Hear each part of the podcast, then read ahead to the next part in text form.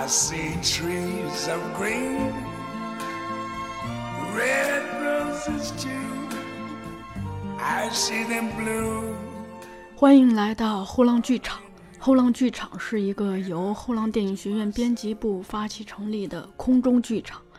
我们依托于后浪电影学院和后浪剧场两大品牌图书，邀请影视和戏剧领域内的创作者与观赏者、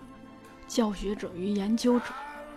爱好者与评论者，与我们一起观察和反思当代社会的艺术创作与文化生态。Think to myself, what a wonderful world.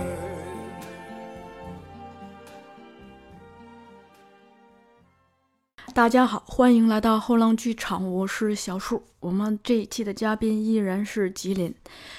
呃，上一期我们在聊过了何柱登志夫先生的《戏剧概论》这本书的主要框架和内容之后，这一期我们主要聊一下这本书的特色内容，极具东方特色的一章。他在讲戏剧场，他大体的观点是，就是是在讲观众和演员一起创造出来的这个看不见的能量场，而且在作者的描述下，这个场竟然是性感而浪漫的。好，那我们接着来听吉林跟我们一起聊这一部分，就是关于剧场和观众这一块。哦因为那个这一块儿是这本书的一个非常有特色的部分。嗯，西方的很多戏剧概论的书，它不会，首先它不会提这个概念，嗯，它会告诉你什么是观众，什么是评论家，嗯哼，呃，什么是剧场，但不会提到一个就是这种类似于心理的一个能量场这么一个概念。我我觉得就是，嗯、我之前在嗯、日本的时候，并没有怎么样去想过，呃，剧场对于我的意义是什么，但是无形中的就是获得的这个感受，就是嗯我在剧场里面。可以获得一种精神上能量的一个吸收，就是我嗯。在我能量枯竭的时候，我去了剧场，然后我就感觉，虽然大家都不太认识，嗯。虽然可能，哎，对，社恐一个人去看戏也是非常稀松平常的事情，但是就是他们在剧场的，就是环境的维持和这个整体的氛围把握都非常的棒。他能够把这个地方真正的作为的是一种能够让你进入到别的世界的感觉。哦，这 这个让我想起全川幸雄先生的一句话，他是说，戏剧就是要让观众离开原有的生活，进入一种梦境，嗯大意如此吧。对，像那个什么，呃，很多日本的这个这个就是演出家，他们嗯其实都有这么一个想法，就是我把你带入到我的世界里面。就是让你忘记，暂时的忘记你原本的那些现实的生活，对，让你进入一个呃一个精神的一个梦的，就是一个非凡界。对很梦幻的一个嗯。嗯场场域吧。这这个让我想到了，就是很有趣。我当时在西安做这个中日这个演出的时候，嗯我接手的是一个能剧，嗯然后这个能剧是在东京叫白祥会，正好也是早稻田的这个，也对，是他们这个有一个社团嘛还是什么会，反正跟早稻田是有关系的。嗯然后这个能剧有一位大师叫做板井英重，他们就是带着他们的家伙们、家伙事儿们，全部都带来来了西安，嗯，特别有意思。他们首先到剧场里面先打扫了一遍剧场的舞台，嗯我敢说我们曾我前一工作场所的剧场啊，嗯它是一个非常有就是规划性和一个非常有纪律的一个剧场，它的这个设施是最新的，而且它的这个环境包括清洁也是非常好的，在中国的剧场里面可以算是比较前的。但是他们来了之后，还是把这个地拖了一遍，但是我也能理解。嗯最后他们把这个地，呃，就大概先是扫了一遍，又拖了一遍之后，再装完台。我们的工人配合完他们所有的这些舞台设施什么设置，全部都一切到位了之后，他们把这个台就人都清了，拿手、拿抹布、拿桶，每个人上去一起帮忙，把这个台又用手抹了一遍。嗯然后后来这个台抹完之后，就告诉我们所有工作人员不要上这个台，不要穿鞋子，也不要走。它是能剧是是个四方舞台，嗯像咱们这次看的《野村万斋》那个《狂言》也是，它因为用的是同一同一个舞台嘛，所以就是呃四方舞台带一个就是两边一个通道，嗯呃没有两边。说错说错了，一中心四方舞台和后面的一个通道，就是一个一个桥，嗯那个桥是演员登台的时候上的走那个桥，相当于花道嘛。呃，不是，还是不太一样的。它上面花道是，嗯，不太一样，不太一样。它这个桥上面，嗯，是有就是有有有剧情设计设设定的，然后还有一些规定的一些一些什么退场的进场的一些套路在里面。然后它这个舞台就是以外的区域，像咱们中国的剧场这些区域的话，嗯，为了这个我配合他们的一个舞美效果，我们会用黑布把这个区域用，呃，他们把它遮住，显示出这个突出这个四方舞台跟这个这个过过道这个桥这块儿。那个过道，这个黑色区域我们也是不能踩的，嗯因为这个区域的话，它是，嗯，反正就是类似于说这一块区域你不可以上，。它是非舞台，舞台不能踩，那块区域也尽量不能踩，就那一片区域都不能踩。那一对，然后那一区域的话，也不能用鞋子踩，也不能跨过，就嗯就跨过去到观众席，绝对不可以。嗯然后当时是那个一个老太太过来跟我说，然后我说我是在东京之前是学戏剧，他说那你一定知道，我说对，我呃我说就是这一块儿是应该是神的一个，嗯这是神的这个表现表这个神的地方。就已经是神界的一部分了，他已经区别出我们的人界了。小老太太说：“对，嗯，这一块儿是不是属于人间的地方？所以我们不应该去用脚，这是严禁的，请尊重我们的文化。”然后我嗯我就告诉了我们其他工作人员，大家都不要去踩这个地方。就就很有意思，他们对于这个舞台，虽然你说我们假定它是神界，对，但是他们能就是人家首先从行为上让你信了，人家自己也信了，所以就那个他无形的有一个能量场就已经在营造出来了。仪式感，对，一个神圣性对。这个舞台是一定有神圣性的。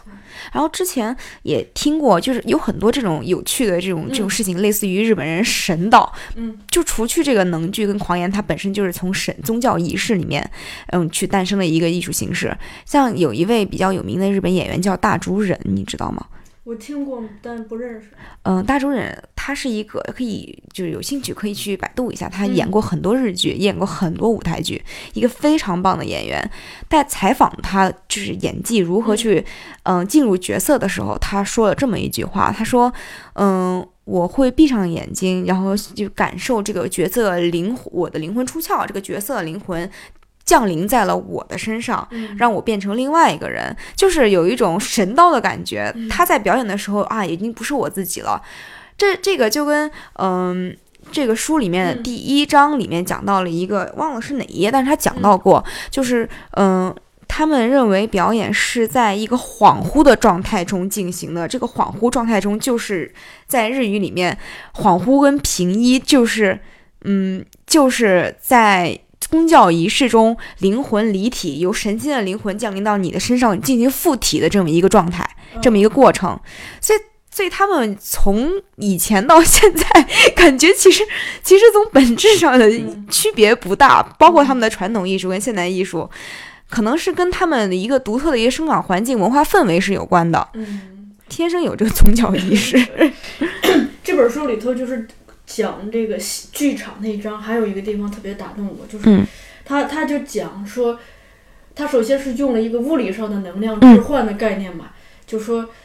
就就像你刚才说的，它其实是观众进到剧场实现和演员的一种能量交换，而这个东西不止发生在演出之前，就是观众在入场的时候，比如说剧场的这个所有在视觉和听觉上给大家营造出来的这些东西，嗯都在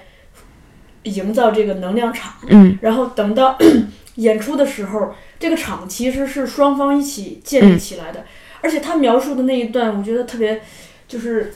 有一种 sexy 的感觉。他是这么说的：“他说，呃，例如作为戏剧结构的序、破、集，序就是序幕的序，嗯。破就是破开、破掉，集是集速就是急收尾，急急促、嗯。急促的急。嗯。然后他是说，就相应的把握了就是戏剧的两戏剧的两种功能，一种叫诱惑性，你听，另一种叫解放性。所谓序，就序幕的序，就是给予某种动机，嗯，然后诱发观众的心理需求。你看他用的字儿是诱诱发对，然后就挑逗嘛，嗯对，是增大势能和产生紧张情绪的阶段。嗯那这个就是前戏嘛。嗯然后说，所谓破，就是由此而产生的不均衡，就就力量有了这种交交互了嘛。然后说，并不断增强紧张程度，嗯所以就是这个可能就是抵达高潮的那个过程嘛。嗯说这是，呃，这是部分的消耗能量，嗯就因为两部分能量在互相的发生化学作用嘛。嗯 然后说，但就全体而言是维持发现紧张程度的阶段，嗯就维持和发现紧张程度。然后最后一一趴说，所谓的急就是使达到顶点的势能消消耗殆尽，就高潮结束就是那个延宕嘛。嗯我理解说这是向着心理的平衡状态解放的阶段。你看他用的这些词儿，什么呃诱惑性、解放性，就我当时读这一段的时时候，脑子里就就是一个完整的性爱场面，而他在另一页就是。也就是在一百四十三页，在形容这种嗯，呃观众和演员，就是在哪一那一刻达到了一种就是大和谐，大和谐的时候，他用的词儿是这样，他用了四个字叫“连以骤现”，骤就是暴风暴风风骤雨的骤，然后说。演技真正感人之时，既不是观众席上的赞誉之词，也不是四起的掌声，而是刹那间掀起的凝视屏息的感动的波浪。这波浪逐渐荡漾起来，并涌向舞台，充溢了整个剧场。这个就是为什么能剧在结束之后不要鼓掌的原因。哦续破集是能剧的形式，能剧就是续破集。像比如说那个能剧比较有名的段落，比如杨贵妃。杨贵妃刚开始方士去蓬莱仙境找到杨贵妃，跟她讲我是方士，好，然后这是续，我来铺垫杨贵妃怎样怎样美，我来找杨贵妃了。然后呢，那个破就是那个杨贵妃说你为什么要找我啊？就是那个我不相信，或者是说，嗯，那你拿出证据啊什么的。然后这个方式解释，我是皇帝派来的，带着这个皇帝的信物，然后皇帝怎样想你，然后拿出他的信物一个金钗，然后这个时候杨贵妃看到金钗，然后开始急，就开始讲啊，我曾经和那个皇帝之前有过这么美好的一段日子感情，然后两个人就两个人就呃不是两两个人怎么样就生死相隔了。这个杨贵妃现在在蓬莱仙境，然后她就非常悲伤难过，然后之后就收尾，嗯，就是难过之后翩翩起舞，翩翩起舞之后就结束了，就是整个情绪大高潮。嗯然后把金钗还给了这个方士，再慢慢的退出。他每次能剧的退出都是因为能剧嘛，他他很多都是由呃，就是一个一个人他开始讲故事，嗯。出来另外一个人，另外一个人他看似是人，他其实可能不是人，可能是精怪，可能是鬼，但是鬼的可能性会比较多一点。嗯。能剧确实有各，你看面具就会有各种各样的鬼啊，什么小面呀，然后什么什么般若呀，什么什么什么各种这个女那个老女啊什么的，就是很多这种非人类的这个这个呃非人类的这个角色，所以然后他先跟人进行交谈，然后人在逐渐逐渐的发现这个人嗯好像不太对劲的时候啊，那边那个人就是慢慢的诱发，就是说你看我告我给你讲一个故事，然后嗯讲到动情之处，然后另外一个人恍然明白，原来你可能就是曾经死在这个地方的那个有名的谁谁谁。敦盛哦是温顺是这么讲的，有名的谁谁谁，然后这另外一个人笑而不语，或者是轻轻拭泪，然后慢慢退出舞台，带着整个忧郁的情绪。哦。然后所以说，为什么呃歌舞伎在一亮相的时候，嗯。一进一从从花道出来，或者从后面那个门啪啪歌舞伎演员跑出来，然后定格，然后一个嗯。漂亮的一个一个一个 pose，所有人哈。然后都会鼓掌，但是能剧出来，大家没有人敢鼓掌，因为嗯首先是这个气氛，在西安演的时候，哦西安人因为也是第一次接触能剧，其实日本人都不怎么看能剧，你能很很好玩的看到所有人不敢鼓掌，嗯就我该鼓掌吗？感觉不该鼓掌，嗯但他演的很好，这个时候。按照京剧的习惯，我是不是应该鼓掌了？我是按照秦腔，这个时候你亮相了呀，这不就是应该鼓掌了呀？嗯但是他没有任何一个给你的氛围感觉到它是一个可以鼓掌的时机，也不会让你觉得就是你鼓掌可能会有甚至有打扰演员演戏的这么一个可能，所以就是没有人鼓掌，真的是没有人鼓掌。到了最后结束，大家觉得可能可以鼓掌才鼓掌，嗯然后这个时候我是在控台上的，旁边一个他们团方的一个日本老太太悠悠的跟我说。这个时候，张桑是不能鼓掌的，因为，哎，这个时候他们还在梦里面呀。嗯他们还沉浸在那个世界里面，还不能醒来。嗯退场之后，才要慢慢的醒过来，回到嗯现实社会。然后就是，就是本来其实有所了解，他们能剧是这么一个一个感觉，嗯但是那个时候在现场感觉更深刻，嗯就是确实你没有办法去。嗯，去鼓掌。像在日本看能剧的话，我也没有这么感觉，因为可能日本人他本来不鼓掌，你也跟着不鼓掌的话，嗯你会觉得可能是他们的习惯。对，但是中国你能对看出这种呃很很玄妙的东西。对，就这个中国观众完全对能剧是没有一无所知，对对这种对对，而且这种邪恶的力量一无所知。然后梁贵妃出场还有人吓的，但是但是到结尾了之后，就大家就觉得很精彩，很好看。哎，我在想，这为什么也是很多小孩儿就不不太敢看戏？就我认识好几个小孩儿，都是那种，就是他会吓哭，就是一个普通的戏会吓哭，会会吓哭什么？就是就是他进入那种幽闭的空间、嗯黑暗中，他本身对他来说嗯是一件对很恐怖的事情。对，怕黑，小朋友很多都，而且就是特别是如果演员在有那种有浓墨重彩的妆，嗯就会把小孩吓到，因为。就我不知道其他地方，我们老家就就一直在讲，就小孩的眼睛是嗯嗯最灵的吧，对能看到很多我们大人看不到的东西。什么六岁前、八岁前可以看到我们看不到的，还是三把火。对，所以我在想，这种可能也是为什么有一些小孩真的不太敢进剧院的关系。我觉得也有可能是小朋友比较小，然后一个是可能一个一个是怕黑，嗯。一个是他看到这些东西就就是你想你缩小了两倍，嗯。然后在一个看到这么庞大的一个剧场里面，又有一堆奇怪的人在干嗯。奇怪的事情，你又看不懂，嗯。然后突然又蹦一下，又啪一下，那就挺吓人的。之前在演战马的时候，就有小朋友，其实说小朋友不要紧不要紧，里面确实有战争场面，嗯。里面各种就二幕的时候有各种这种枪啊炮啊的声音，确实是小朋友不太适合。哦。但是就是会有很多小朋友进去之后被吓到了，嗯这有些还是跟理解能力和对于这个嗯、呃舞台的这个一些嗯认识可能会比较薄弱一些。嗯还有一种是入戏太深，也挺可怕的。哎，对，对我有一次看看一电影，就是《寻梦环游记》嗯嗯嗯，那天出来，就是我前边儿俩小孩儿，看的时候就一直在哭，然后结电影结束之后，所有的人都走了，嗯就她哭到那那那小女孩儿大约也就是一个幼儿园的阶段，她嗯，哭到不能停，然后就是，抽泣，就是那种都都喘的，就是那种 这种，然后我我呢。作为一个好奇的观众，看完那场戏就开始看身边这场戏，然后我也挺关切她的，我就想知道为什么可以哭到这样子嘛。然后她也不怎么说话，因为她已经没有办法说话，然后她就是一步也不能走，他妈拉着他先从厅嗯就影厅走到楼梯，嗯再从楼梯下到大厅，就这这一路都是一走一顿的，嗯，然后直到从大厅出了大门，在那个院子里还在哭。嗯，然后我后来我听到一句，就是他他想爸爸了。啊，唉，还是一个是相信，一个是很容易带入情感，对啊，然后就是他他，我觉得小朋友是不是容易被情感就是。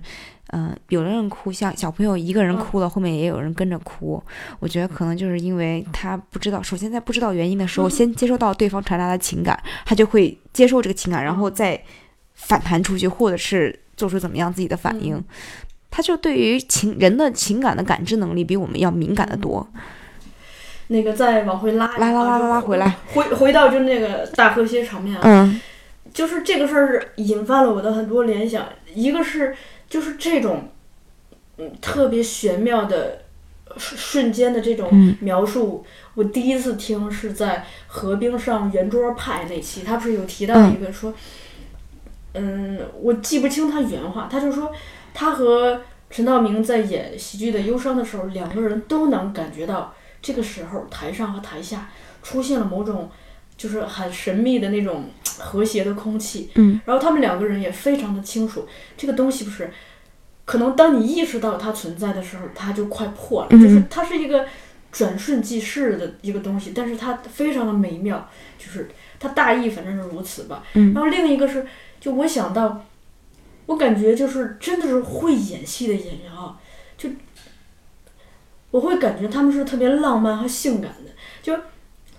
嗯、刚才就是他这个续破集这个过程，嗯让我直接想到的就是石辉在这个《演员如何抓住嗯观众》的这本书里头的一个观念，他对就是演员和观众的这种关系有很多研究嘛，也嗯写过很多文章。他基本上，我当时就是在没有读戏剧概论的时候读石辉的文章，我都感觉到就是他是在以谈恋爱的方式在对待这个关系。嗯他就说，一开始我上场之前，我就让你盼着我，等着我，盼着我。我还没出场，这这个不就是何主也讲过，就在歌舞伎的这个演出开始之前，然后这个演员说最好的出场方式就是怎么样判断这个时候，嗯、剧场我能在这个剧场能够获得完整一个成功的演出，就是。呃，观众自然而然的沉静下来，嗯。开始盯着舞台，感受到一个就是我希望这个演出快点开始，去有一个期盼期盼。嗯。这个时候，他不论出来演什么，这个演出都是会成功的。嗯，这是歌舞伎剧里这边的有一个一个说法。这，是一个时间点、时间对。节奏的一个把握。对，然后他说我上了场之之后，就包括怎么样亮相，嗯就这个第一次，就是其实就是谈恋爱的第一印象，对，非常重要。不管你自己有没有台词，就说你在场上哪怕只是一个背影或者侧影，就你怎么样让自己的第一次亮相，让大家一下子对你产生特别好的印象。嗯，如果第一印象特别好。他有一种惯性，就你之后做什么，他看都顺眼，但如果第一印象对你就极差，或者是对你没印象，嗯，你通过后来你就很难再真正的进入他的这个视野，因为他太观众太忙了。对，然后所以就我就觉得石辉特别懂这个，然后而且呢，他还特别懂得挑逗观众，就是建立了第一印象之后。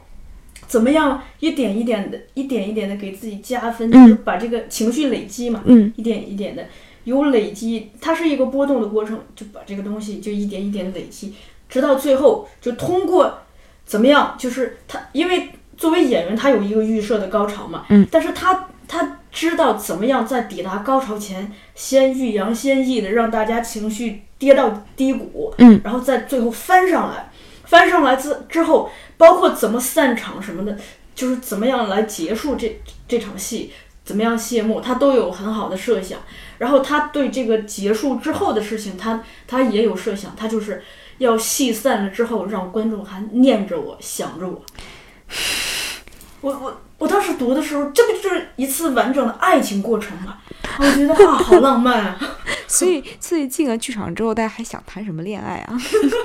啊，那倒也是。这 个挺幸福的呀！你一个人到剧场里面看了一个好戏，然后结束之后又念念不忘的回家，然后这段过程中难道不够美妙吗？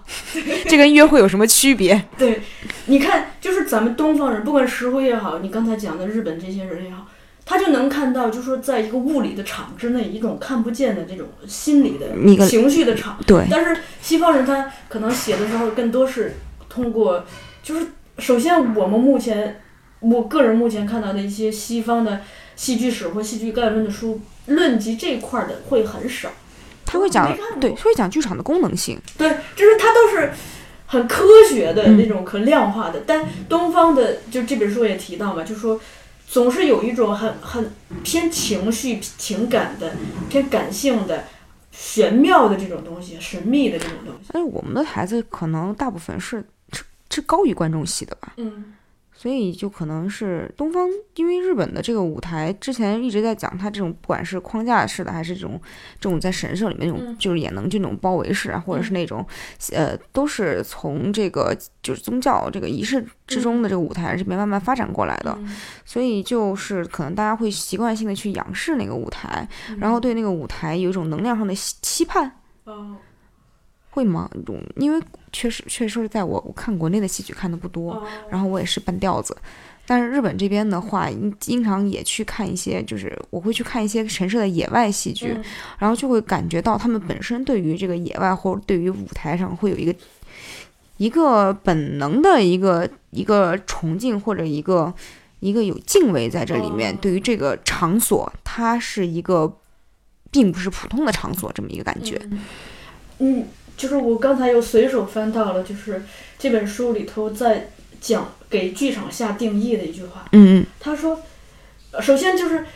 他用东西方的视角找到了一个那戏剧的共同点。他说，东西方的共同处在于有了观众才有戏剧。嗯，说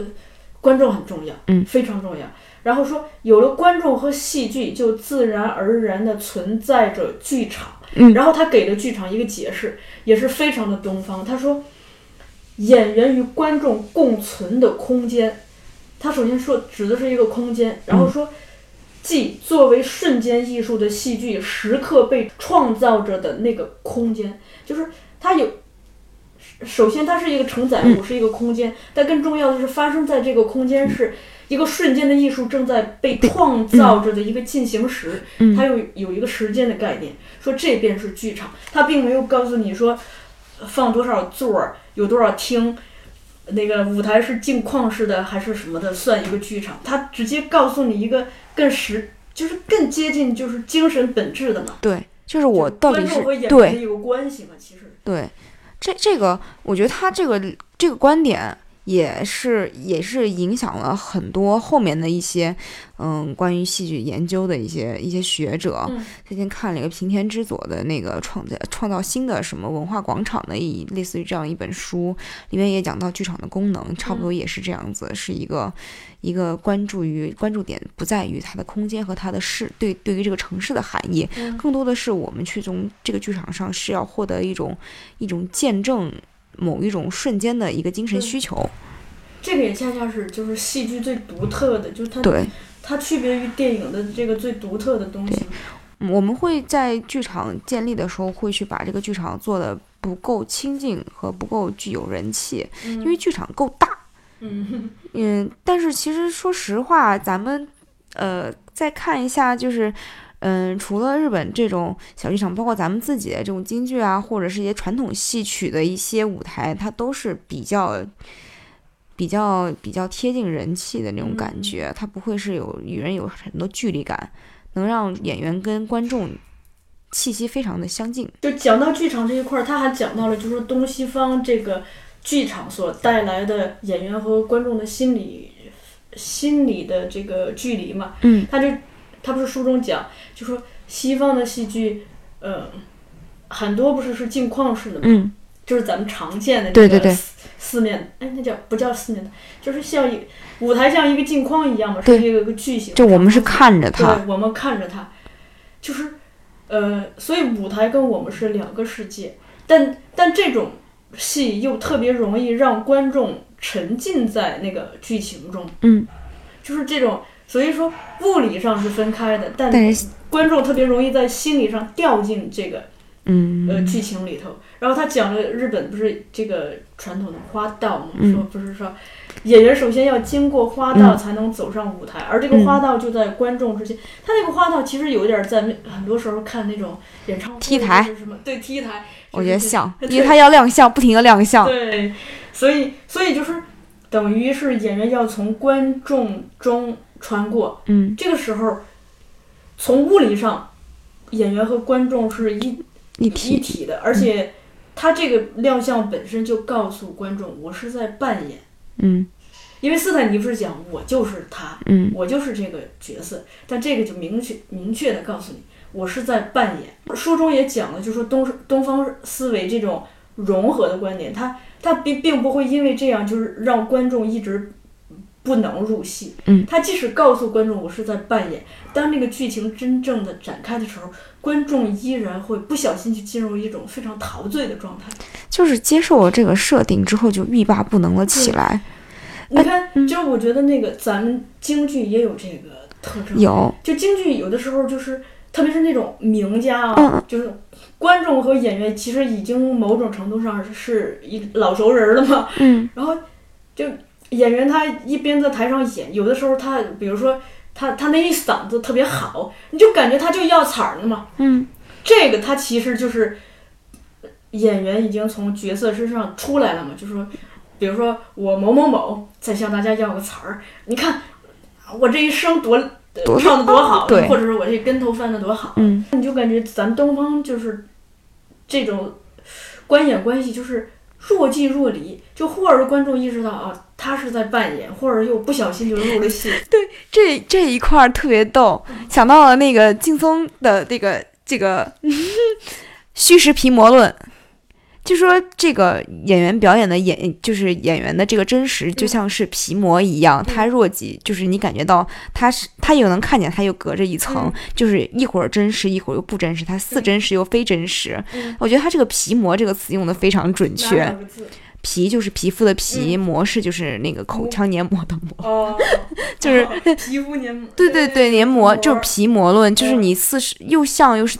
又是，嗯。但又不是，又能看到又能感觉到，但确实又没有接触到。嗯。他也是拿这个虚实皮膜论来形容，就是也是日本的古典戏剧的一个感觉，嗯。就是你在进入这个剧情的时候，又感觉到自己在某些时刻被抽离出来了。嗯。但其实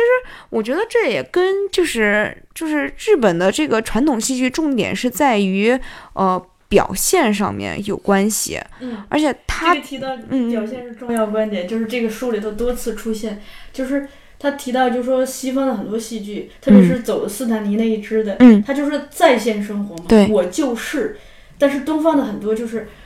我是在表现，嗯。对，告诉你我要对生活做一个提炼，嗯。做一个类型化的提样，或者是对理想生活，就是柏拉图的那个影子，或者是理想的模型，我要把那个东西演出来。啊，它像是这种，就是说我们虽然大概意思可能说都是 B 或 A 都是 A，但是我用 B 的方法说，你用 C 的方法说，嗯、就是你要你其实我们说的是一样，但是你得进入到我的世界，嗯。从我的这个角度和我的世界观去寻找这个答案。你会发现，就是说，呃，表演理论也是这样，不是一直有在线表现，嗯。所以就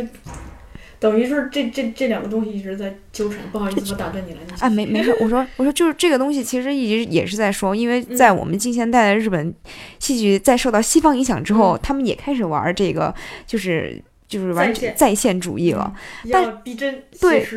对，但这个事实上，嗯，他们特别写实的吧？哎呀，我想想看啊，我看过的，就是景特别特别，就是一看就是那种景很精致又嗯特别具体的，在同一个空间里面的同一个时刻发生的事情，时间并没有跳转的那种，应该就是文学作，就是文你文学作。看的那个一个女人的一对对对对，文学作比较多一点，它比较还是遵循老牌新剧的这个这个路子在嗯走。其实这个在线就是在线的话嗯，已经是算在于新剧的这个。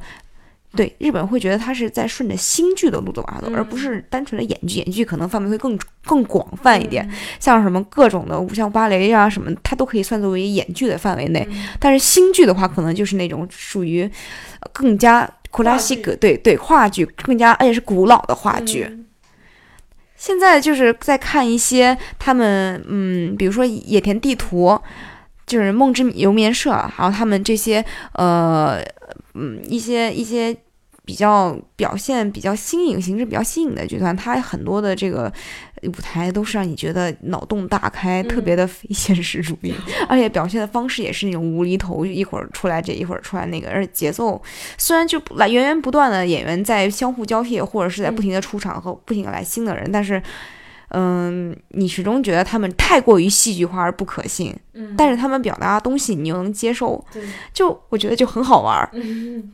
你说的东西就跟他们日剧一样，就有很多就现实生活中的以现实生活为背景，但是又不是现实生活的东西，但是你又非常顺畅的接受他的逻辑和世界观。这我觉得这是日本独特的一个一个魅力，他能抓住 抓住这个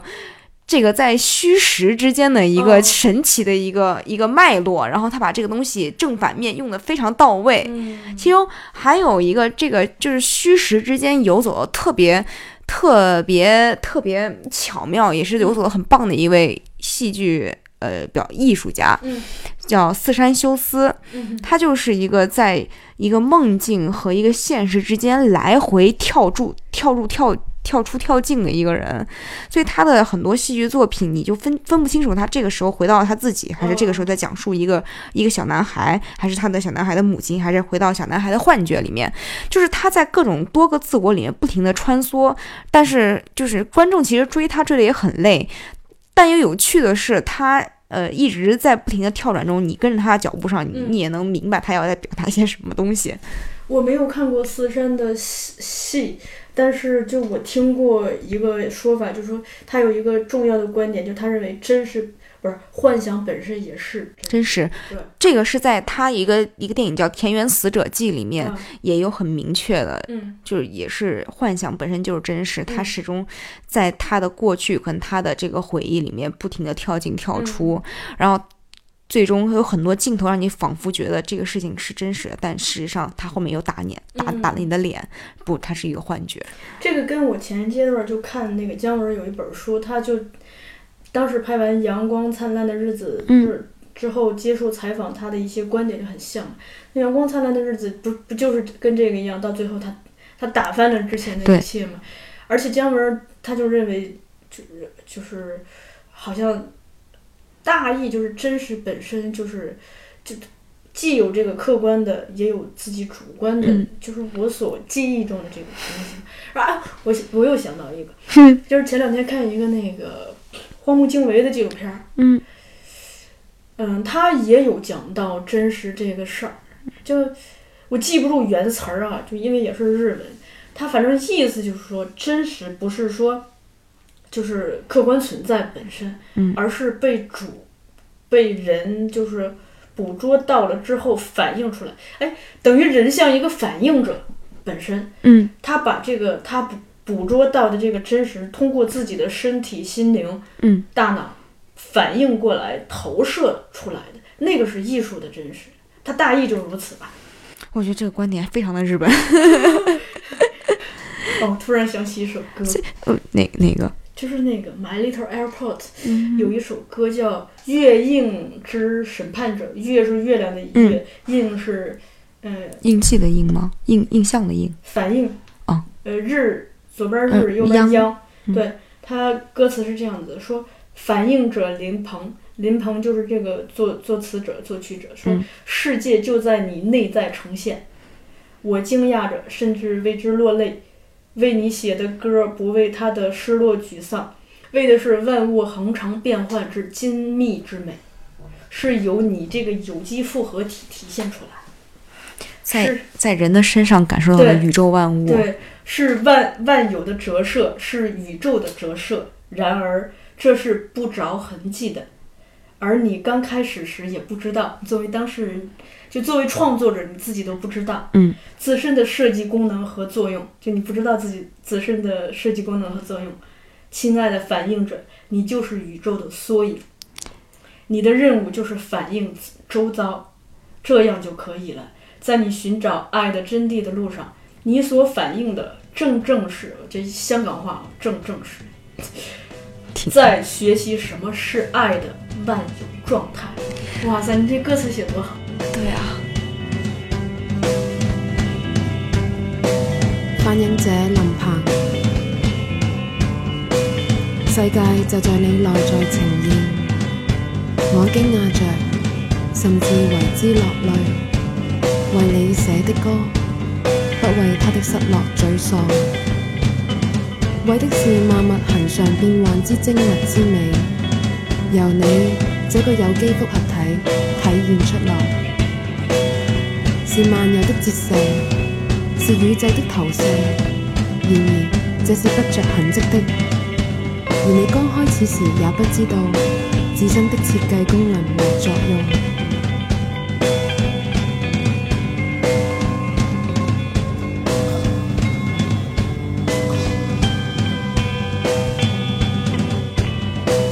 親愛的反映者，你就是宇宙的缩影，你的任务就是反映周遭，这样就可以了。在你寻找爱的真谛的道路上，你所反映的，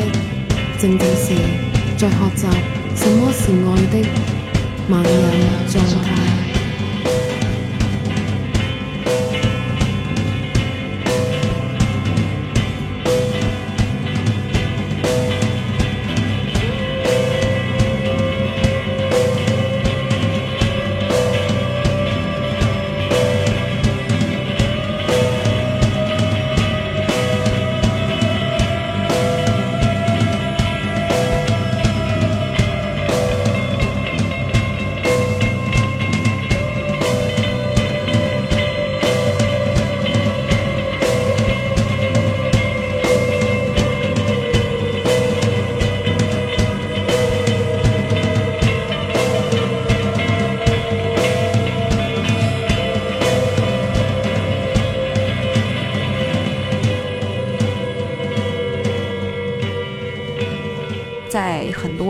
管是近现代的艺术形式，还是在他们原原有的这个从古到今的一个古典戏剧形式上，都能感觉到他们一个一个确实是很主观的一个思维方式。嗯不管是创作者还是一个，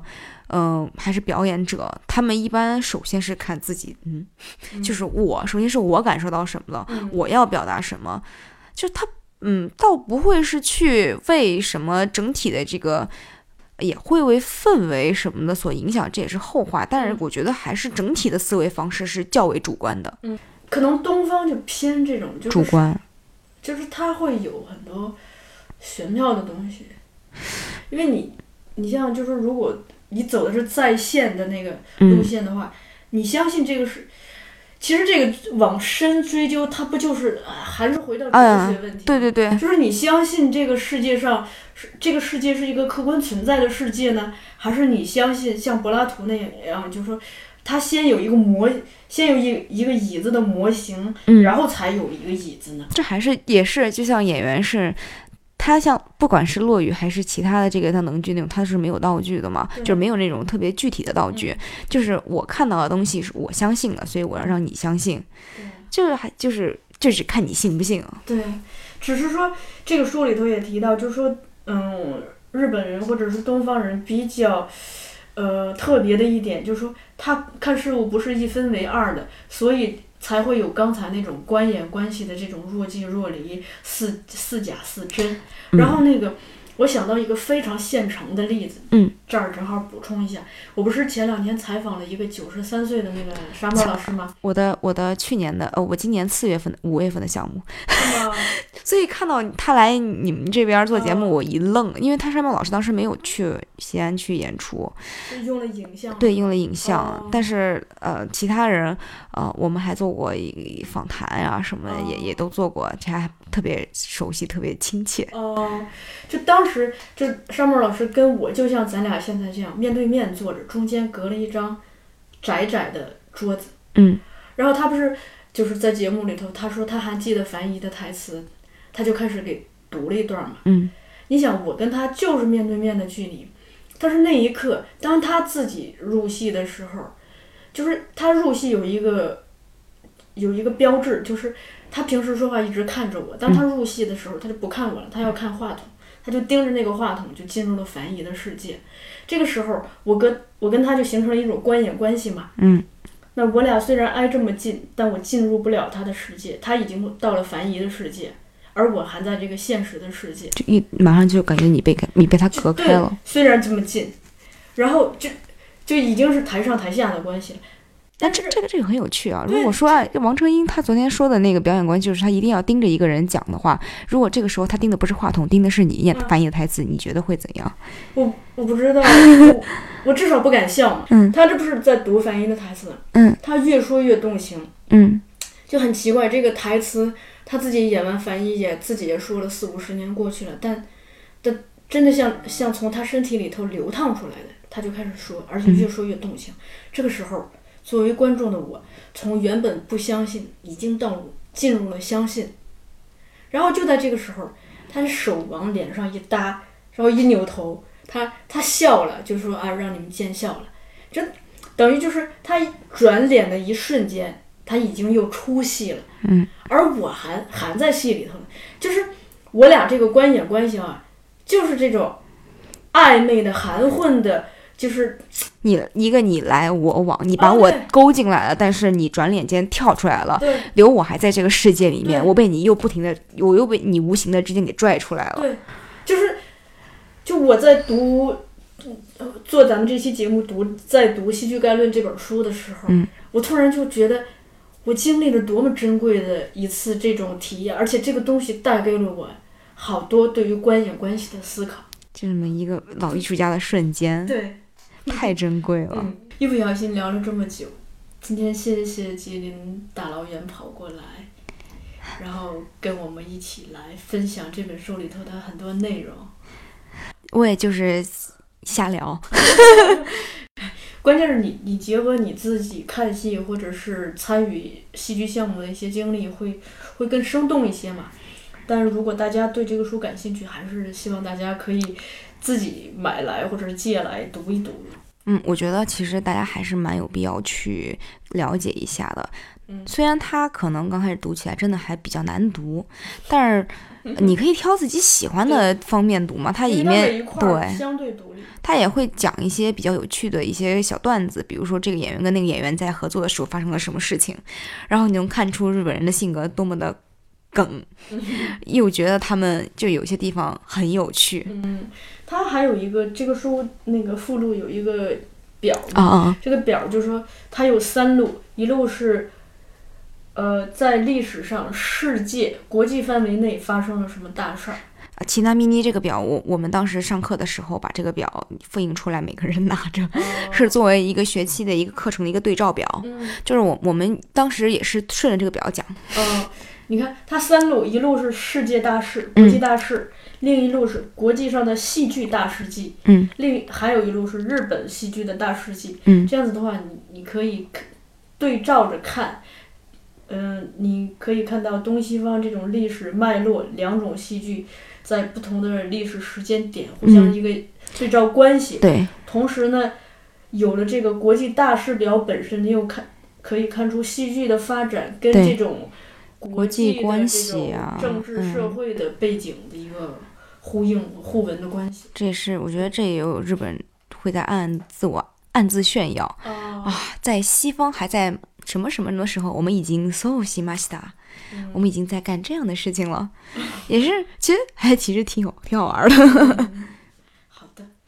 那今天咱们最后，呃，你你再给大家分享一首歌吧。好的，嗯，咱们在歌声中结束。这首歌是据说一个台湾朋友，他说他小学时候学过一个特别欢快的歌，我觉得会在那种祭典啊，或者是田乐啊这种民间艺术里面可能会用到，但具体是怎么用的我也没听过，但就特别好玩儿。嗯，好。在音乐进来之前，我得敲一下黑板了，因为李浩老师在后浪举办的镜前表演班即将于本月的十四号到二十一号举行了。